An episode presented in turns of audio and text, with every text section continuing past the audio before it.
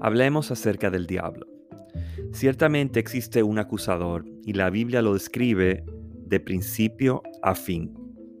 Sin embargo, demasiadas veces se le atribuye más poder de lo que realmente posee.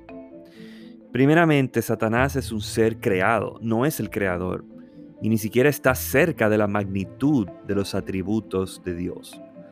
Muchas personas actúan como que es omnipresente, igual que Dios, pero esto es imposible. Y más que eso, es una blasfemia a Dios. Tiene huestes y potestades espirituales, cierto, pero esto lleva al segundo punto. Para los que fuimos comprados por la sangre de Cristo, ya no nos toca preocuparnos por quién nos acuse, ni siquiera el diablo.